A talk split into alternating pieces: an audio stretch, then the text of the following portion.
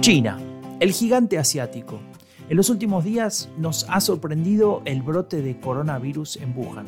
Y la pregunta es, ¿qué efectos conlleva esta enfermedad para la economía china? Y para la global, a estas preguntas nos responde Lourdes Casanova, profesora de la Escuela de Administración Samuel Curtis Johnson, directora del Instituto de Mercados Emergentes de la Universidad de Cornell y también ex becaria de la Caixa. Si extrapolamos de lo que sucedió con la epidemia de SARS, el pronóstico es que China caiga un 1%.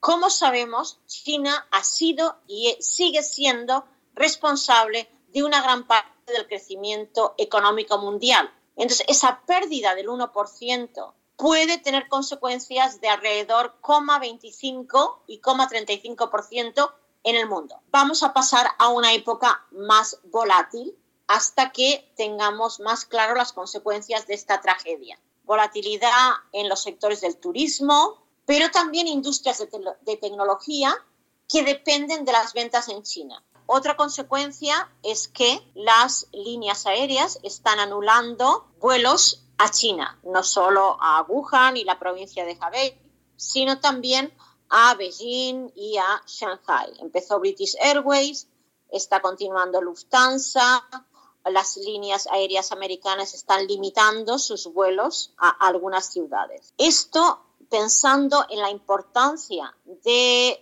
China como centro de manufactura global, puede tener consecuencias que aún no hemos visto.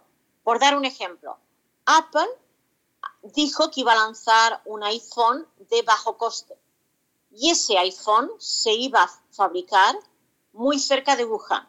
Entonces, ahora Apple está ya pensando dónde pueden manufacturar ese teléfono. Pero no es tan fácil mover una cadena de fabricación de una ciudad a otra. Entonces, esas consecuencias de disruptivas en cadenas de valor que en algún momento o se originan o pasan por China, no sabemos aún lo que va a suceder. La Semana de Agenda Pública, el podcast que te da las claves para entender la política global. Escúchanos todas las semanas.